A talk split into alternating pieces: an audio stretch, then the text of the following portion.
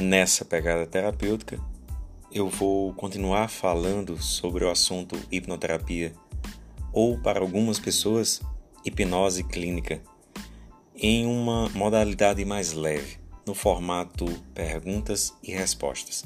Assim você pode encontrar apenas nesse episódio e compartilhar, inclusive, com amigos, informações úteis sobre a técnica, vantagens, desvantagens e aplicações.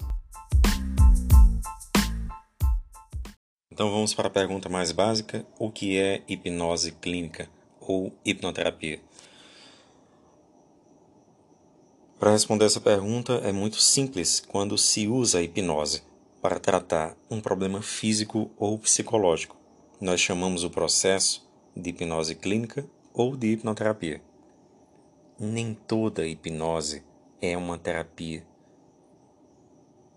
Porém, todo terapeuta que utiliza um procedimento hipnótico, a técnica hipnótica, está consequentemente aplicando hipnoterapia.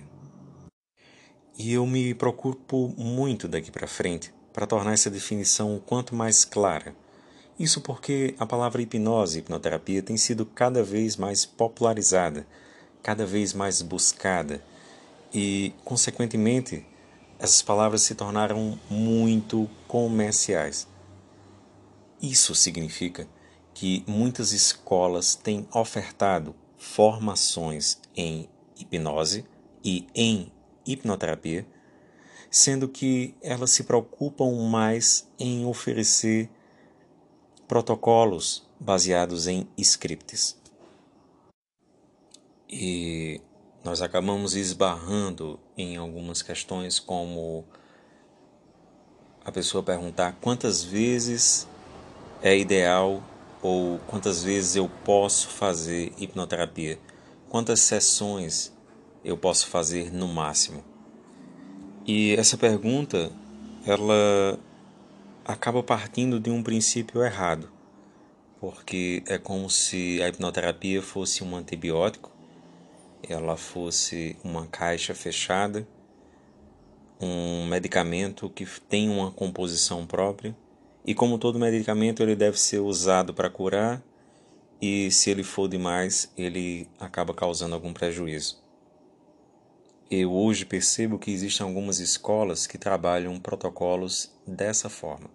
Porém, a resposta mais madura que nós podemos dar em relação a isso é que um bom profissional que tenha uma bagagem terapêutica, ele vai saber utilizar a hipnose de uma forma estratégica e assim potencializar os resultados de sua terapia, independente se ele vai utilizar protocolos fechados ou não. As intervenções que ele vai proporcionar vão ser baseadas na queixa daquele cliente no seu perfil psicológico e nos significados de vida que aquela pessoa está trazendo. Nem sempre os cursos de hipnoterapia chegam a essa profundidade em suas formações. Infelizmente. Em que problemas emocionais ou físicos a hipnose pode ser usada? De uma forma geral, na psicoterapia, nós podemos utilizar a hipnose clínica no tabagismo, na fobia, em quadros de depressão, de ansiedade, de problemas sexuais, no controle do tabagismo, no alcoolismo, em problemas da fala, como a gagueira, por exemplo, ou o medo de falar em público.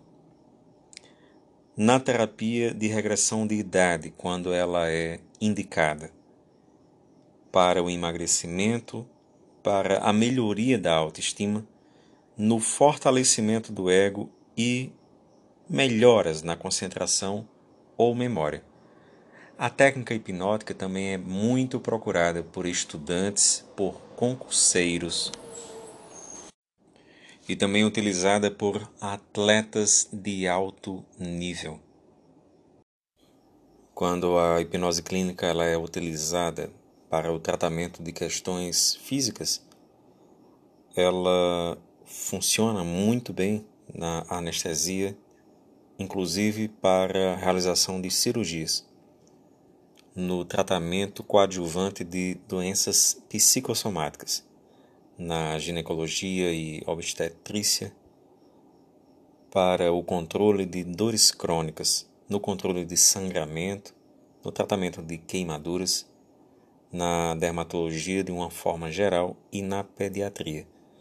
Na pediatria é muito é, conhecida a aplicação da hipnose em crianças que têm enurese noturna ou o hábito de fazer xixi na cama, de ter pesadelos, timidez e inadaptação de uma maneira geral. A hipnose ela funciona muito bem no controle da dor e no controle de vícios também.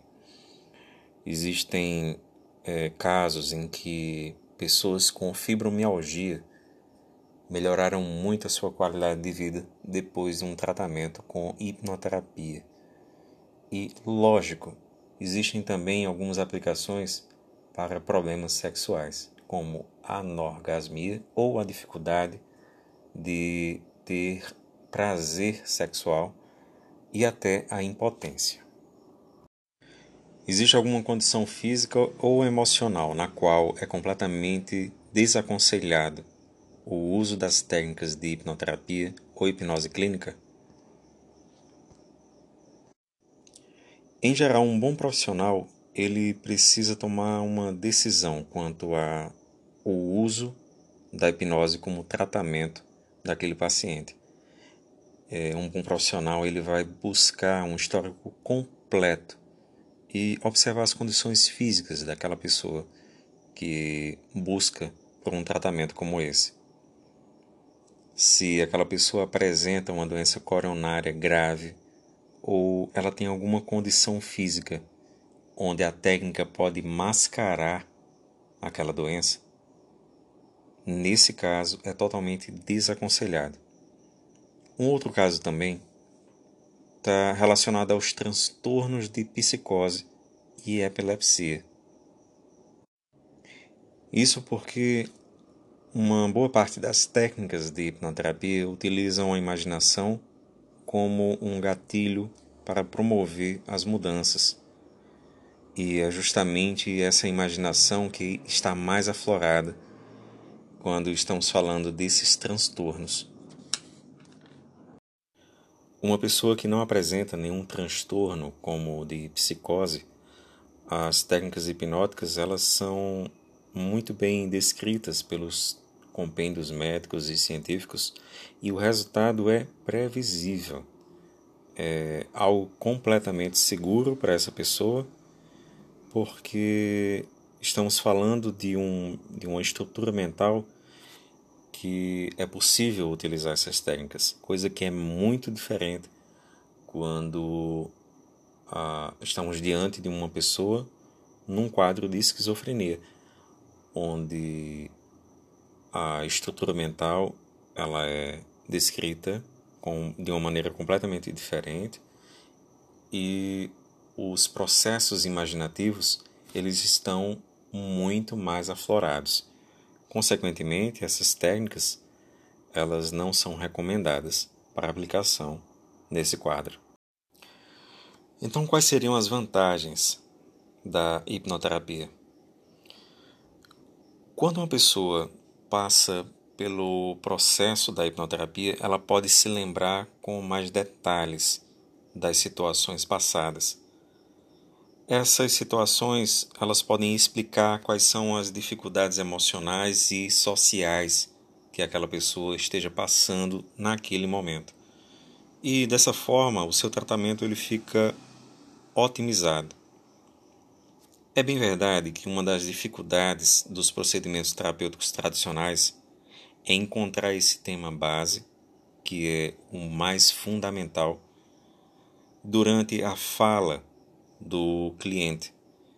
E quando um processo de hipnoterapia é bem estruturado, esses temas eles aparecem de uma maneira muito mais nítida durante o transe hipnótico. E como essa vantagem da hipnoterapia em relação às abordagens terapêuticas tradicionais. Quando nós falamos em psicanálise, que é uma linha da psicologia, e é uma linha da qual eu sou apaixonado, inclusive, utilizo bastante nos meus atendimentos.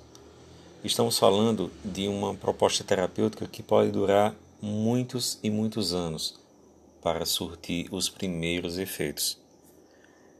Quando estamos falando sobre a terapia cognitivo-comportamental, que é uma outra linha da psicologia, nós vamos falar sobre uma técnica que vai encontrar esses temas centrais a partir de cinco sessões, entre cinco sessões até seis meses de sessões semanais para começar a surtir algum efeito.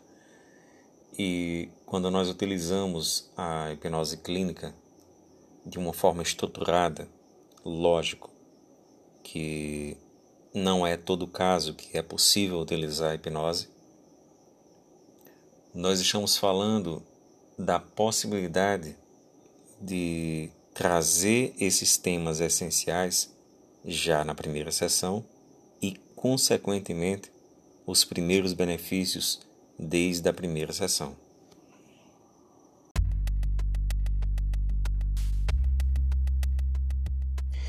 Esse episódio se encerra por aqui e as dúvidas não. no próximo episódio eu continuo respondendo perguntas sobre hipnoterapia. Agradeço o seu tempo por compartilhar aqui comigo o Pegada Terapêutica com Bruno Braz. Te convido a me encontrar nas redes sociais. Me mande sugestões, me mande críticas. Todo contato será muito bem-vindo. Estamos muito juntos nessa caminhada e um forte abraço. Até a próxima.